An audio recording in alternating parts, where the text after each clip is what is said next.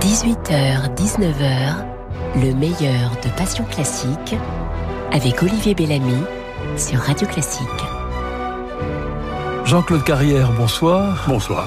Comme disait Evre c'est un bonheur de vous recevoir. C'est un bonheur d'être ici. J'aime beaucoup venir chez vous. ah, c'est gentil.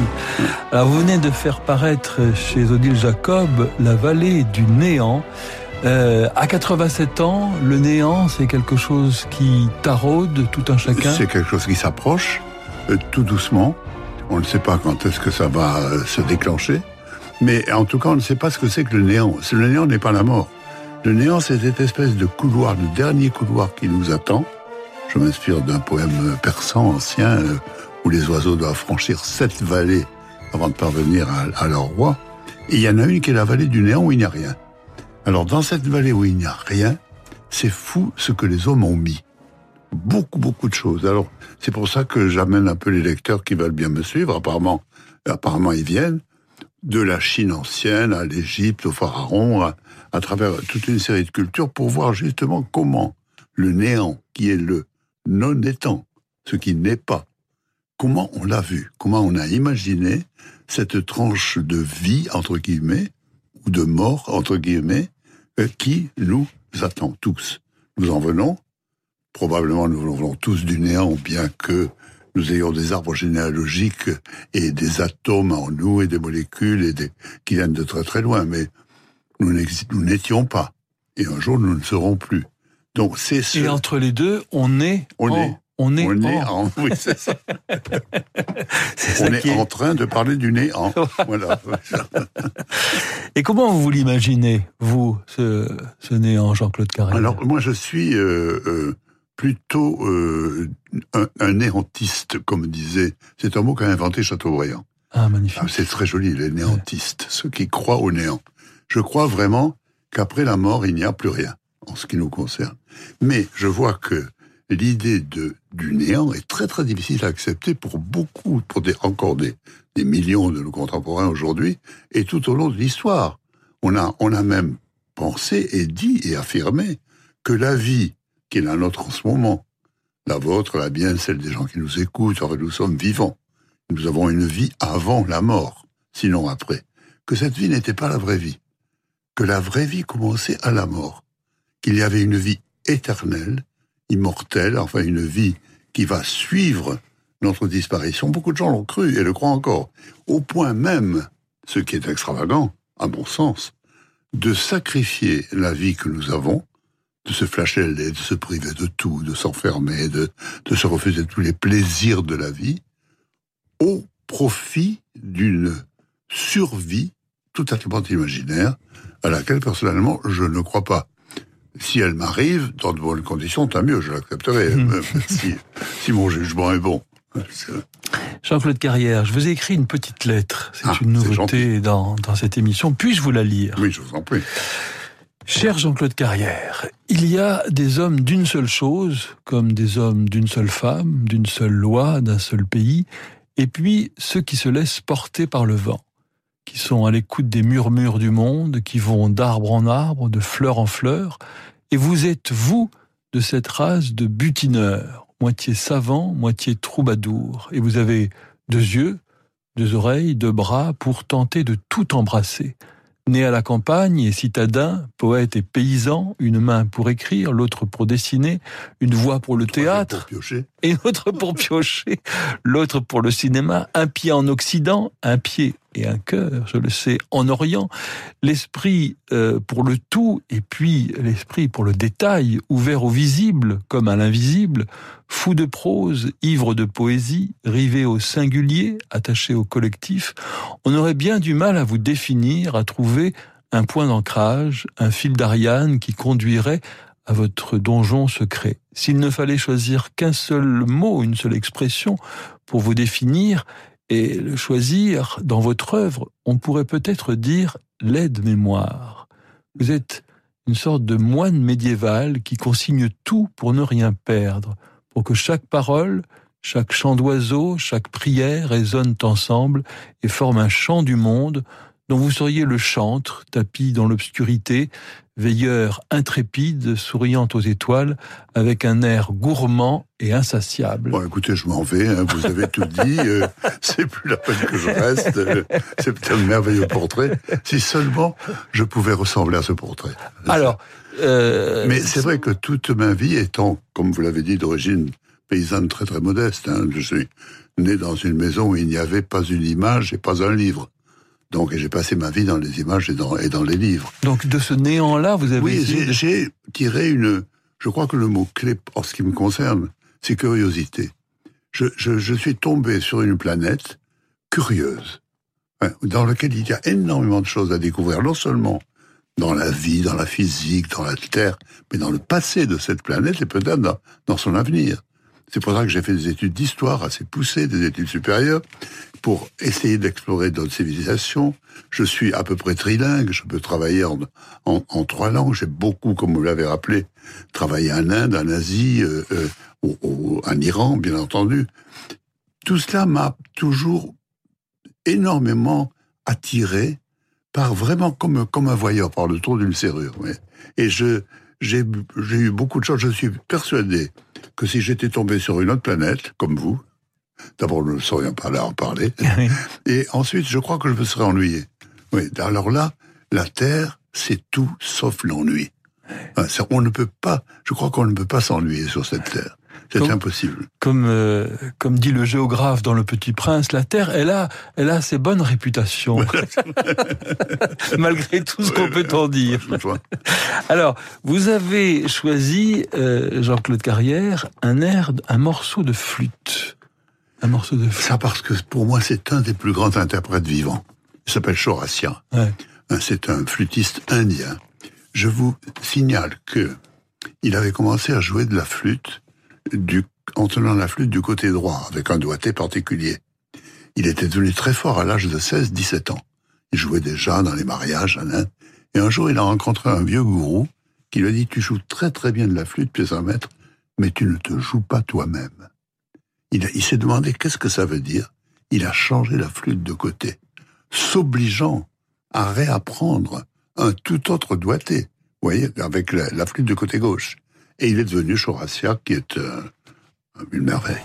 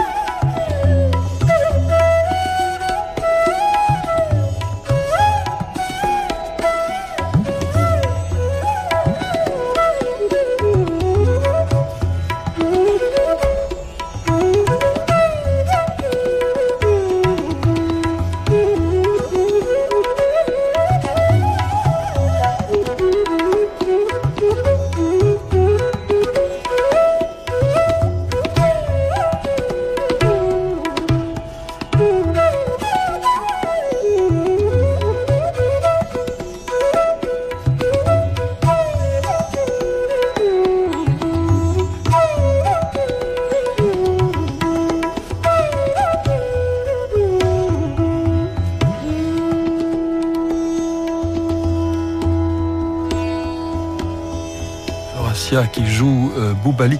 C'est une musique véritablement existentielle, euh, Jean-Claude Carrière, puisque c'est... C'est une musique qui repose sur quelques notes à partir desquelles on improvise. Hein, c'est largement improvisé. Mais la caractéristique, c'est qu'il y a des morceaux pour les différentes heures de la journée. Il y a des thèmes du matin, de l'après-midi, du crépuscule, du couchant, de la nuit. Et une fois, il est venu à Paris, au théâtre de la ville, pour jouer les morceaux de 11 heures du matin. J'y étais, bien entendu, le théâtre était plein. C'était, c'est formidable de, d'adapter comme ça la forme musicale, et non seulement la forme, mais la façon de jouer, aux heures de la journée et à ses propres sentiments. La vie joue avec le néant comme le, comme la musique joue avec le silence aussi. On pourrait, on peut, c'est une métaphore qui, vient immédiatement à la Je me suis souvent posé la question que serait une musique du néant?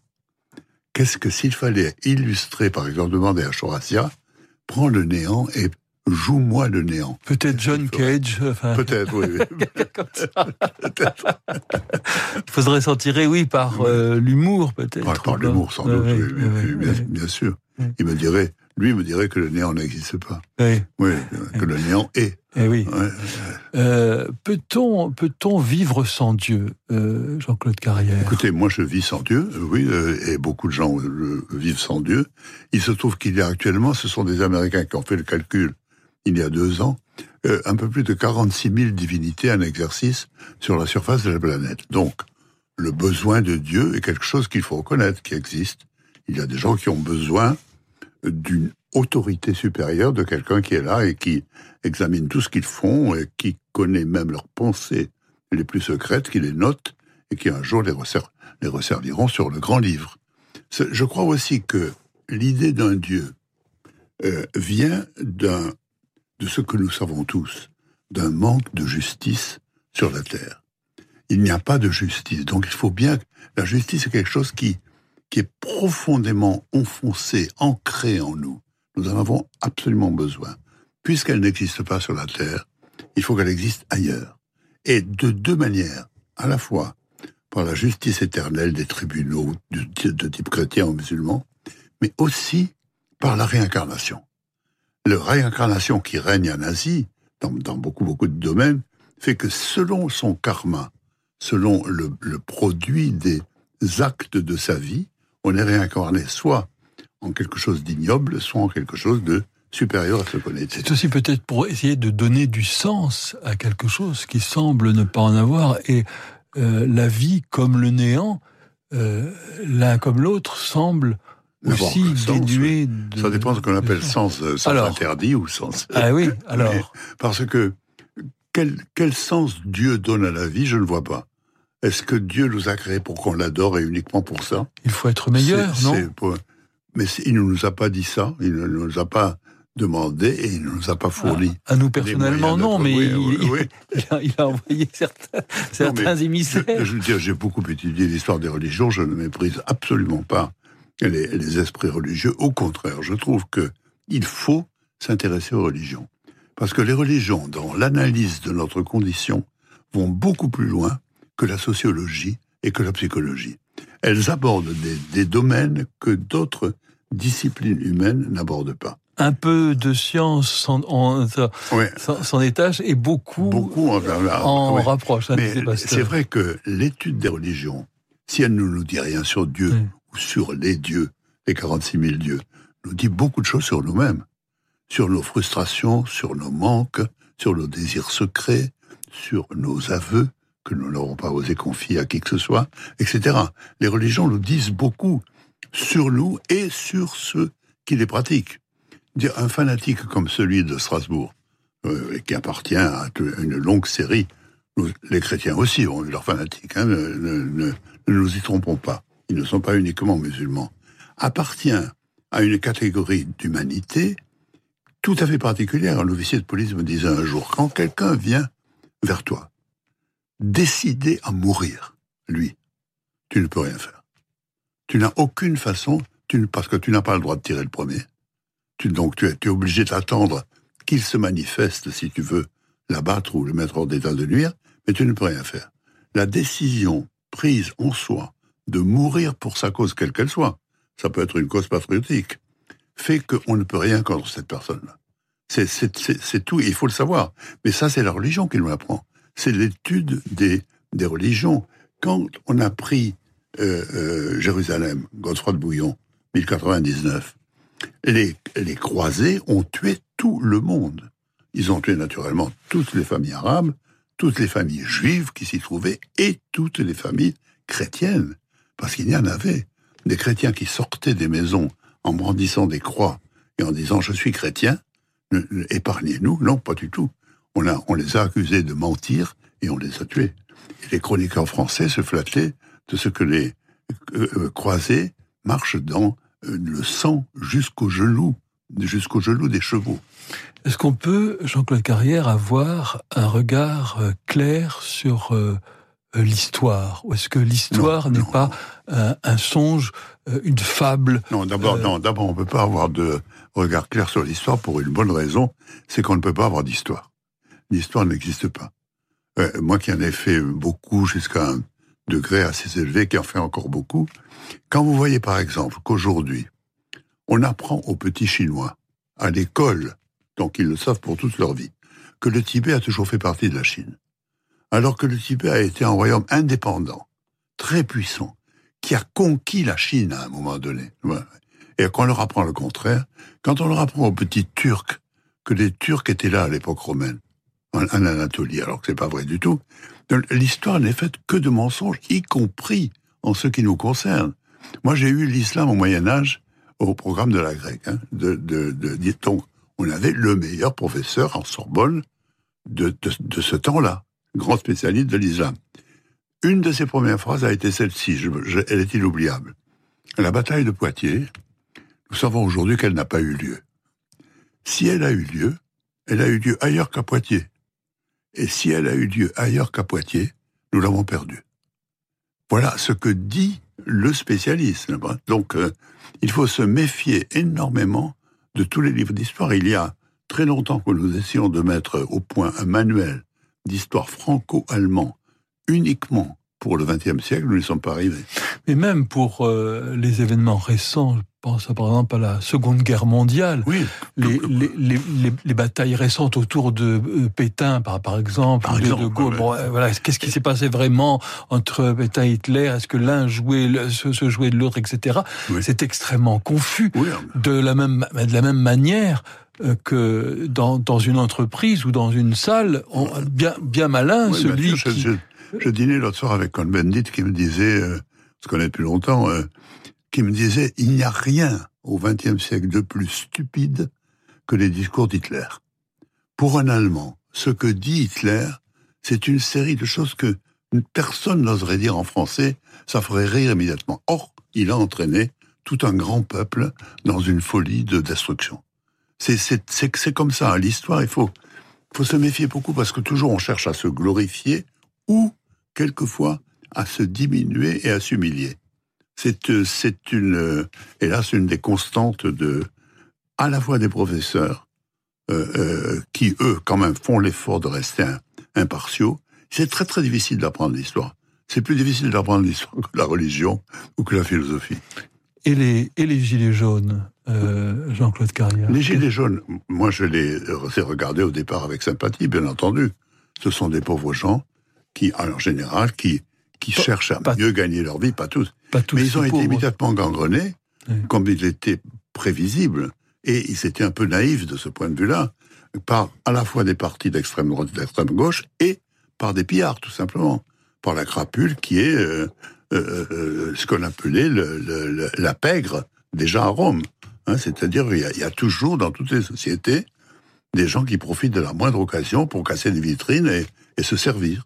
C'est exactement ce, ce, ce qui s'est passé. Ils ont manqué de, de prudence, je dirais, les Gilets jaunes, de ce, point de vue-là. Il n'empêche que une partie de leurs revendications ont été satisfaites, et j'espère que d'autres le seront. Ça ne fait jamais de mal de, à une société d'être mise en état d'alerte. C'est, c'est tirer la sonnette d'alarme de temps en temps. Ça fait du bien, ça réveille. Oui. Nous avons tous tendance un peu à nous à nous endormir. À être conformiste. à être conformiste. Et, et, et, à accepter comme définitive nos propres opinions. nos propres réactions. il faut se méfier de, ces premières réactions que nous avons à tel ou tel événement, et aussi de ce que nous pouvons penser de ce qu'a dit un tel, de ce qu'a fait machin, de ce... Vous voyez, c'est très difficile. En ce moment, par exemple, aujourd'hui, nous parlons des, Gilets jaunes, ce n'est pas fini.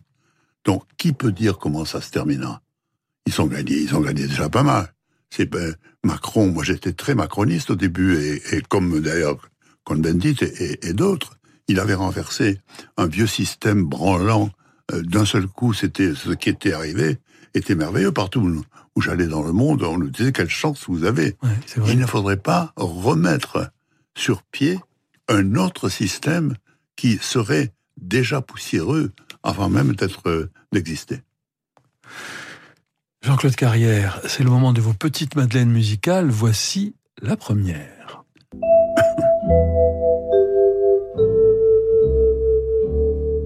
Maintenant que tu vis à l'autre bout de Paris, quand tu veux changer d'âge, tu t'offres un long voyage, tu viens me dire bonjour au coin de la rue du four, tu viens me visiter à Saint-Germain-des-Prés, il n'y a plus d'après.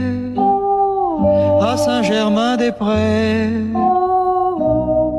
Plus d'après-demain, plus d'après-midi, il n'y a qu'aujourd'hui quand je te reverrai à Saint-Germain-des-Prés. Ce ne sera plus toi, ce ne sera plus moi, il n'y a plus d'autrefois. Tu me dis. Le merveilleux Guy Béard dans un de ses chefs-d'œuvre, il n'y a plus d'après. Il n'y a plus d'après, ça tombe bien avec, euh, avec le néant. c'est un peu pour ça que je l'ai choisi, mais surtout parce que j'aimais beaucoup c'était un ami proche, Guy Béard, j'allais le voir souvent. J'aimais beaucoup son travail et sa manière de travailler, très personnel, très solitaire, très perfectionniste. Cette chanson est un chef-d'œuvre. C'est l'éternité à Saint-Germain-des-Prés, le deuxième couplet est, splendide. Et aussi, quand je pense à lui, euh, euh, la dernière fois que je l'ai vu, c'était à l'hôpital. Mais c'était moi qui étais à l'hôpital. Il est venu me voir. Il est venu me visiter et je ne l'ai plus jamais revu depuis. C'était qu'il est mort quelques semaines après. Ouais. Donc c'était un ami, c'était quelqu'un de très grand talent. De, de j'espère que euh, euh, de temps en temps, quelqu'un comme moi lui permettra à ses chansons d'exister encore. Vous êtes plutôt un, un, animal solitaire ou un animal social? Ah non, je suis très social. Très, très, social. Je supporte la solitude, mais je ne la recherche pas. Non, non, toutes, toutes les sociétés, y compris les plus primitives, j'ai passé du temps avec les Indiens dans les, dans les forêts amazoniennes, euh, que je comprenais pas un mot, c'était tout à fait intéressant. Qu'est-ce qui vous a le plus fasciné dans les, dans toutes les, dans toutes les sociétés que vous avez pu euh, croiser? Est-ce qu'il y en a une particulièrement qui vous a... C'est-à-dire qu'une fois qu'on met le pied en Inde, euh, c'est difficile de l'enlever. C'est pour ça que je dis toujours qu'il y a, il faut, il y a deux choses qu'il ne faut pas faire avant d'avoir 40 ans. Il ne faut pas aller en Inde, parce que si vous allez en Inde, vous serez tellement hypnotisé, fasciné, que vous ne vous intéresserez plus aux autres cultures. Et la deuxième chose, c'est qu'il ne faut pas lire Proust avant 40 ans, parce que vous n'avez pas encore en vous assez de durée humaine. C'est une vie déjà assez développée pour apprécier la longue phrase qu'est toute l'œuvre de Proust. Euh, l'homme, Jean-Claude Carrière... Ah, il faut peut-être lire Proust en Inde. Euh, l'homme euh, est-il fait pour, pour bouger ou, comme disait Pascal, pour demeurer dans une chambre? Oh, Ça dépend de l'homme. Ça, je n'ai pas de, de règles. Moi, j'ai beaucoup bougé. J'ai énormément voyagé dans ma vie parce que je, je, suis né dans un petit village, dans une vallée entourée de montagnes. Je n'avais qu'une envie, c'était de connaître le monde à l'extérieur. J'ai eu l'occasion de le faire, mais j'ai pris mon premier avion à l'âge de 27 ans. Et c'était un avion militaire pendant la guerre d'Algérie que j'ai faite. J'ai fait 29 mois de service militaire. C'était les, les, conditions sont totalement différentes aujourd'hui. Aujourd'hui, ne, ne, pas bouger, serait toujours décider de, de, rester chez soi, de ne pas bouger, serait une façon de vivre originale. Ouais. Autrefois, ça ne l'était pas. Vrai. Aucune personne de ma famille n'a pris l'avion avant moi. Ouais, c'était. Euh, mais moi, j'ai eu la chance de pouvoir, à cause de mon travail, aller à droite, à gauche, euh, euh, connaître des continents, des cultures, apprendre des langues, rencontrer des gens. J'ai travaillé avec le, le, Dalai Lama quand même. C'était un, un, privilège inouï de me trouver tous les jours avec lui. Toute chose de votre vie a, a été intéressante, Jean-Claude Carrière, ou y a-t-il eu des, des périodes non, de, tout, non, de, de, néant? Il y a eu des, des périodes de, néant, à proprement parler. Peut-être, oui. Mais euh, je ne m'en souviens pas. Je les ai, D'ennui? je, les ai largués. D'ennui, peut-être. Et alors, l'ennui, pour moi, est toujours venu d'un travail que je faisais mal. Ah. D'un travail auquel je n'arrivais pas. J'avais accepté de le faire, un scénario, etc. Euh, ou une pièce de théâtre, ou, ou même d'écrire un livre. Ce qui n'est pas le cas du, du, dernier qui est venu comme une promenade délicieuse à faire. Vous voyez, je, je ne savais pas, en écrivant un chapitre, ce que j'allais écrire après. Ça se sent. Ben, ça, c'est délicieux. Ouais. C'est Ouais. un pour l'auteur, et j'espère Ouais. que le, le lecteur partage le même plaisir de la découverte. Tiens, qu'est-ce qu'il va y avoir à la, Ouais. à la, à la page suivante? Non, mais j'ai eu, comme tout le monde, bien entendu, et nous parlions du service militaire, en particulier à l'armée, des périodes où on se dit, mais qu'est-ce que je fais là? Qu'est-ce que je, je peux rien faire? Je n'ai pas le temps de, de même de lire. Ouais, C'était qu'est-ce que je fais dans un pays qui n'est pas le mien, de toute évidence? Jean-Claude Carrière, voici votre deuxième petite Madeleine musicale.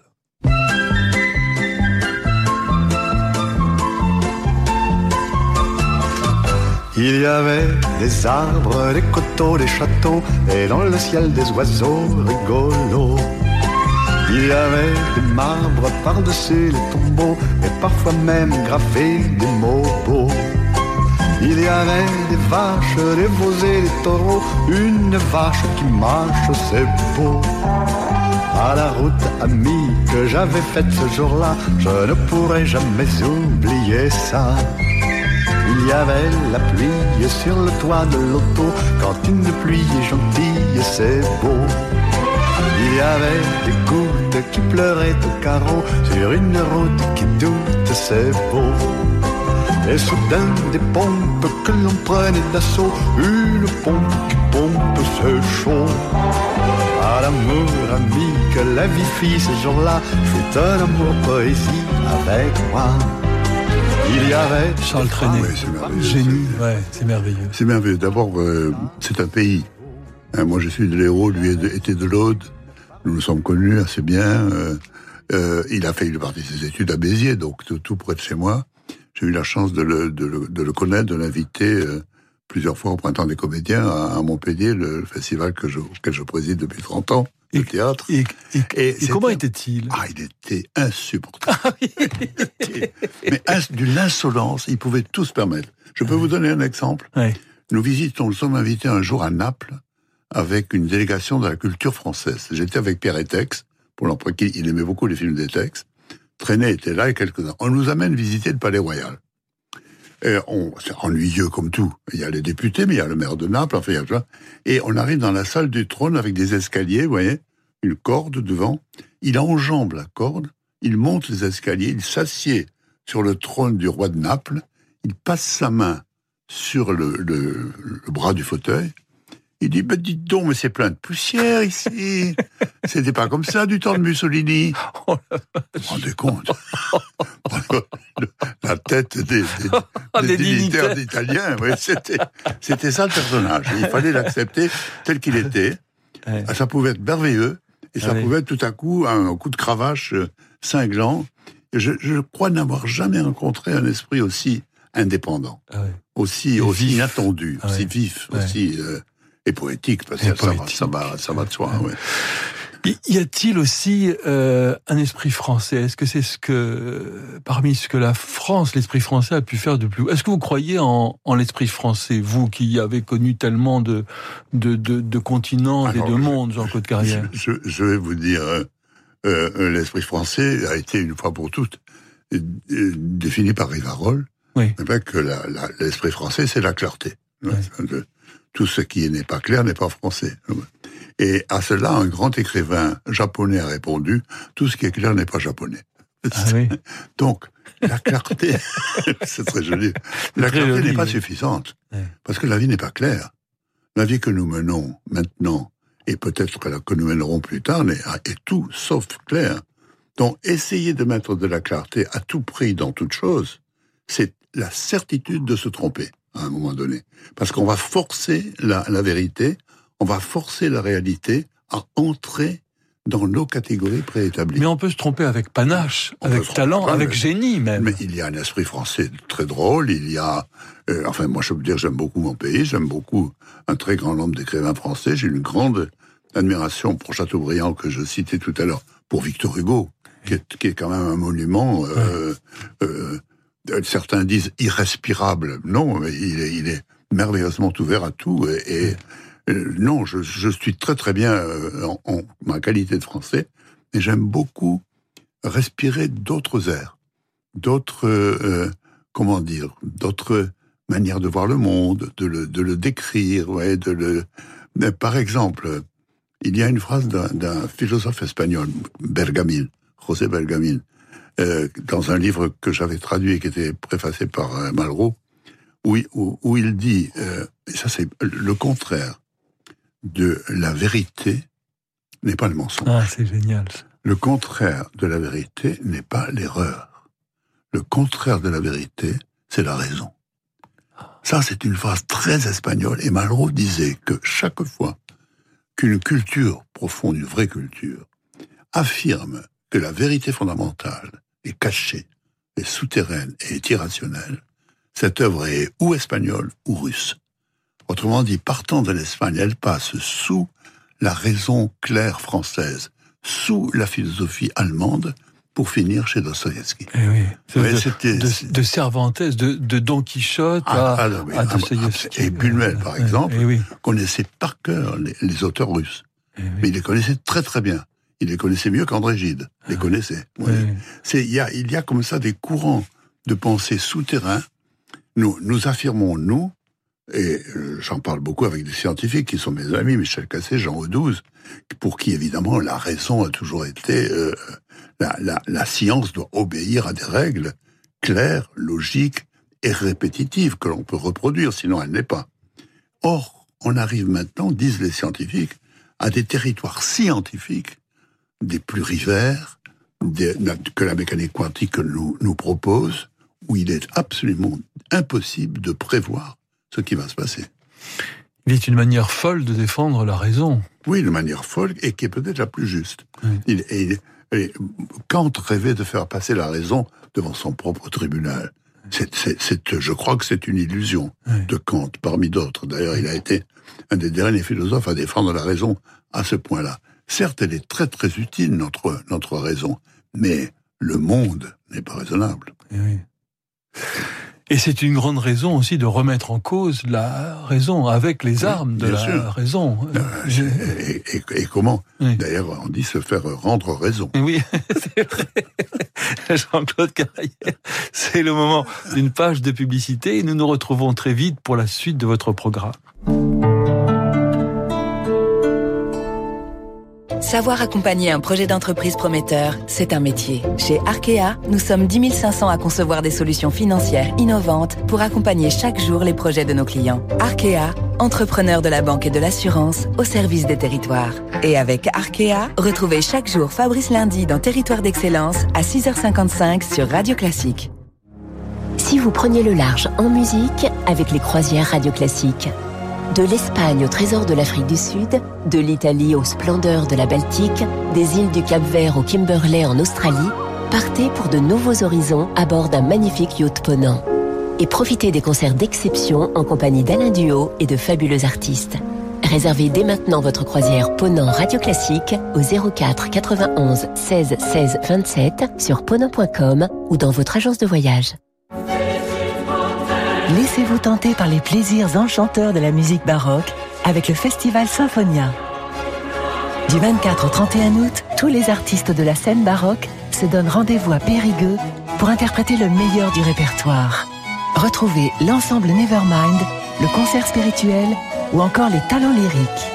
Le Festival Symphonia en Périgord, le rendez-vous des amateurs de musique baroque, du 24 au 31 août à Périgueux. C'est aussi de l'électrique. On voulait vous faire écouter ceci. Ce silence vous est offert par Renault Zoé d'occasion. 100% électrique, silencieuse et accessible à partir de 59 euros par mois, hors location de batterie. Tout le monde va passer à l'électrique. Zoé Life, 3 ans, 25 000 km, LLD 37 mois, premier loyer de 3100 euros ramené à 600 euros après déduction prime à la conversion. Si Accordiac offre sous condition de mise au rebut prolongée jusqu'au 31 décembre 2019. Voir Renault.fr. Radio Classique vous souhaite un bel été. «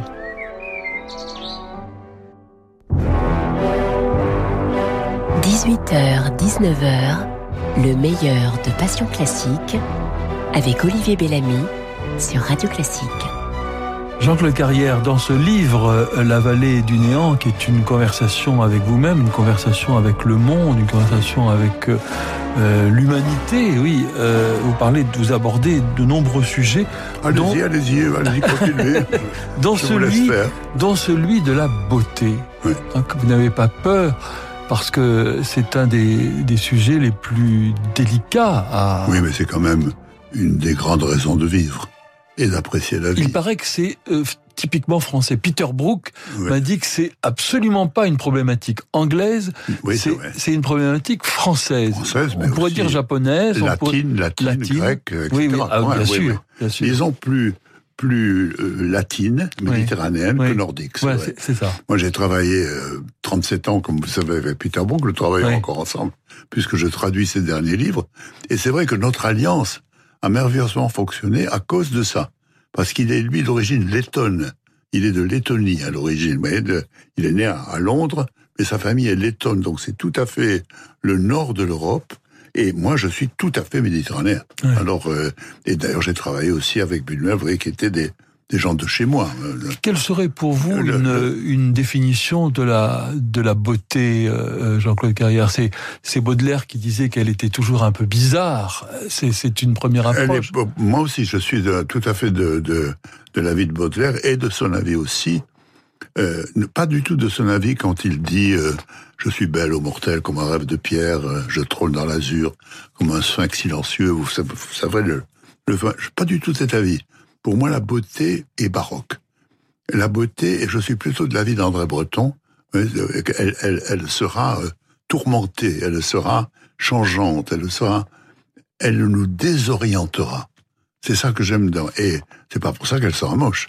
Mais il n'y a pas une beauté euh, dont on peut définir les règles. Voilà. Et elle peut changer même quelque chose que je trouve beau.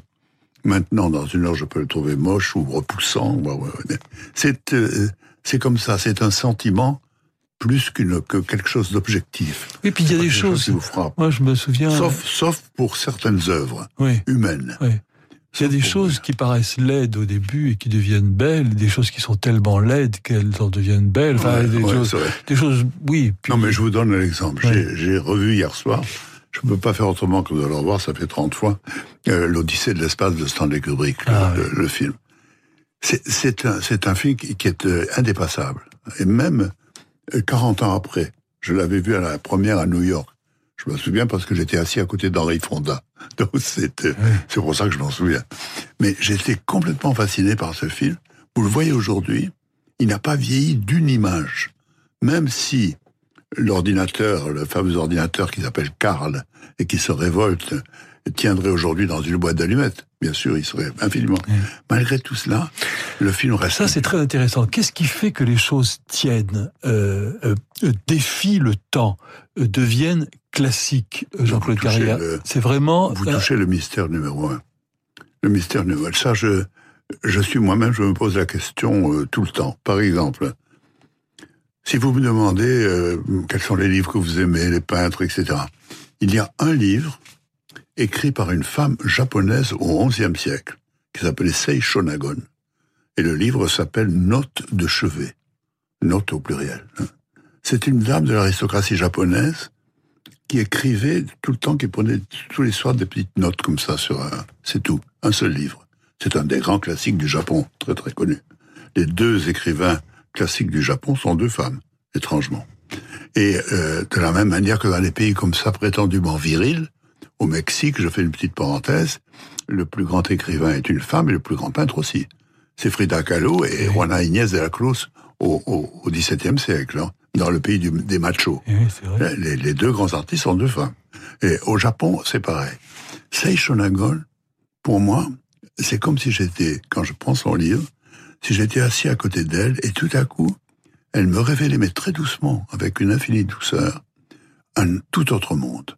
Ouais, mais un tout autre monde. Elle fait des listes de choses qui inspirent le respect, liste de choses qui inspirent de la frayeur, par exemple. Manger des fraises dans l'obscurité. Eh ben, j'ai essayé.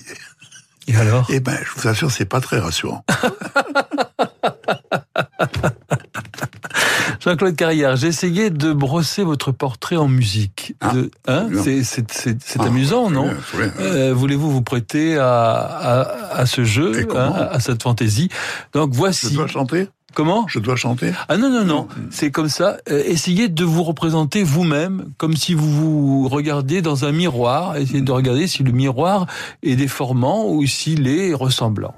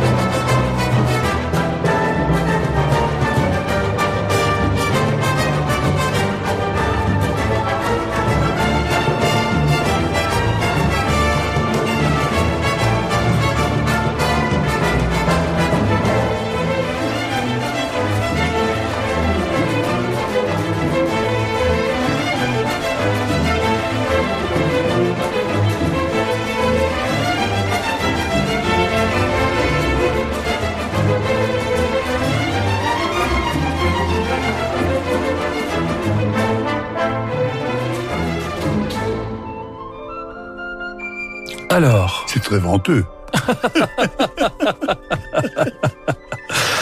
C'est très mouvementé, très venteux, pourquoi pas Alors au euh, début, ça commence de manière très nonchalante. C'est comme ça que vous imaginez, comme un, promeneur comme ça, et puis tout d'un coup... Ça s'anime, oui, Ça s'anime, ça s'anime. Ça s'anime, mais ça peut se recalmer aussi. Oui, voilà. Ça Alors, il y a une chose qui m'a manqué. Ah. La guitare. Ah. Parce que la guitare est un instrument que je n'en joue pas du tout, hein, je ne joue pas de mais euh, c'est un instrument qui évoque pour moi des cultures, des civilisations que j'ai beaucoup aimées, des pays, des gens. Django Reinhardt m'a amené quand j'avais 16 ans, en personne, m'inscrire au votre club de France, euh, euh, comme comme participant avec ma carte. Et j'étais admis à ces répétitions. Et la guitare est pour moi quelque chose qui qui est plus qu'un instrument de musique, c'est presque un instrument de vie, vous voyez, pas beaucoup de beaucoup de je, je, suis allé souvent écouter des grands guitaristes. Ça me, ça me. Alors peut-être que c'est le son simplement. Hein. Alors c'est un compositeur mexicain. Euh, Marquez et, voilà quand ça il y a tout voilà tout le côté sud-américain les les, les couleurs le, le, le, euh, vous êtes vous êtes un amoureux du euh, Mexique du, entre autres oui j'ai créé un dictionnaire amoureux du Mexique et, un de l'Inde c'est les deux pays avec l'Espagne ce sont les trois pays où j'ai le plus euh, travaillé. Quelles sont, euh, Jean-Claude Carrière, les trois personnes, les deux ou trois personnes qui vous ont le plus euh, impressionné dans toute votre vie? Pierre Etec, sans doute, parce qu'il avait... C'est avec lui que j'ai commencé et j'ai pour lui une affection qui ne, qui ne s'achèvera jamais, bien qu'il ait disparu. Parce qu'il avait des dons extraordinaires. C'était quelqu'un de super doué. J'avais même écrit un petit texte sur lui, une fois qui se, qui se terminait par euh, S'il n'existait pas, il s'inventerait. Ah, c'est joli ça. C'était un magicien, un précipitateur. Ah enfin, il imitait les voix merveilleusement. Un très très grand euh, dessinateur et peintre euh, et un ami, bien sûr, très proche. Alors lui, c'est quelqu'un qui a qui m'a marqué beaucoup. Bien entendu, Buñuel, parce que j'ai travaillé 20 ans avec lui. Euh, pratiquement pas tous les jours, mais, mais, mais tous les trois mois, on se retrouvait. Et la présence d'un homme, alors, d'une autre génération, qui avait 30, 31 ans de plus que moi, qui avait connu le mouvement surréaliste, qui venait d'une autre culture, qui lui était espagnol et, et, et, qui vivait au Mexique, et euh, qui, avant tout, mettait en première ligne l'imagination triomphante, avant la raison, avant, Buñuel disait, un bon scénariste, tous les matins, doit tuer son père, violer sa mère et trahir sa patrie. Sinon, il ne donnera que du sirop. Et, ça, c'est une leçon de vie. C'est pas une leçon de, de, de, seulement de travail, mais il faut pouvoir forcer son esprit à penser l'impensable. Ce que vous-même, vous serez absolument incapable de, de, de faire. Vous, comprenez oui, oui, Ça, c'est une, beaucoup de. Je le vois avec beaucoup. J'ai dirigé une centaine d'ateliers de, de scénarios et d'écriture théâtrale dans ma vie. Je vois que beaucoup de jeunes euh, respectent ce, des convenances intérieures. N'osent, ah non, ça non. Ça, on peut pas aller jusqu'à là, on peut pas dire ça. Comme disait Maupassant, le vrai peut quelquefois n'être pas, vraisemblable. et, donc, c'est ça qu'il faut. bien sûr, euh, assez souvent même. Et oui, et très souvent. Et ça dépasse. Et on dit que Je ne sais pas si Boileau ne l'avait pas dit avant lui-même. Ah oui, oui. Et c'est vrai, le, le, le, le, beau et le vrai. Le vrai peut quelquefois ne pas être vraisemblable. C'est comme ça que bon, nous voyons tous les jours autour de nous, nous lisons dans la presse, nous voyons à la télé, nous écoutons à la radio des nouvelles qui sont stupéfiantes, que jamais nous n'aurions osé imaginer. Et c'est ça, la libération de l'imagination est la première des, des qualités de toute auteur. Jean-Claude Carrière, il y a une troisième musique que vous avez euh, choisie. Alors j'aimerais que vous la qu'on l'écoute comme ça, parce que nous arrivons à la fin de cette émission et que vous la commentiez. Euh, et oui, que vous la oh. commentiez. Euh, voilà, parce qu'elle est tellement merveilleuse. On a l'impression d'être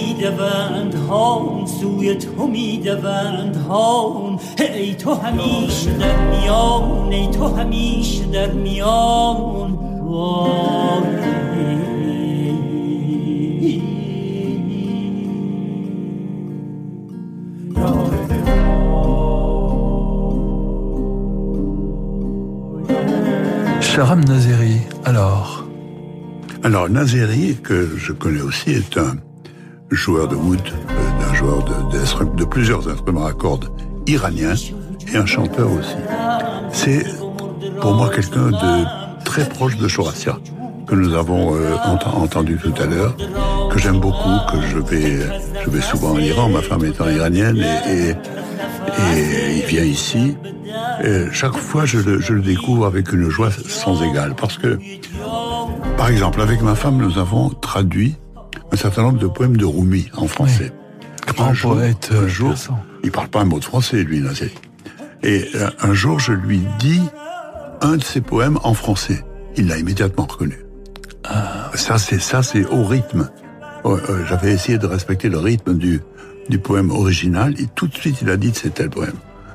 Euh, c'est ça, c'est des espèces de contact secret, de, de communication invisible entre, entre des personnes. Et chaque fois que, chaque fois que je peux, je vais, parce que lui, je peux, si vous voulez, je vous invite un jour avec lui à la maison. très volontiers, vous, très vous volontiers. venez, on passe une soirée. C'est ah, bah, très un personnage délicieux. En plus, il fait la cuisine. Ah, formidable, formidable. Merci Jean-Claude Carrière. Merci à vous. D'être venu ce soir en direct dans Passion Classique à l'occasion de la parution de ce merveilleux livre La vallée du néant chez Odile Jacob. Merci à tous les auditeurs pour votre fidélité. Merci à notre réalisateur Yann Lovray. Vous pouvez réécouter cette émission sur notre site internet. Je vous donne rendez-vous demain à 18h en compagnie de Eric Emmanuel Schmitt. Nous parlerons de Mozart et surtout nous l'écouterons. Bonne soirée à toutes et à tous sur Radio Classique.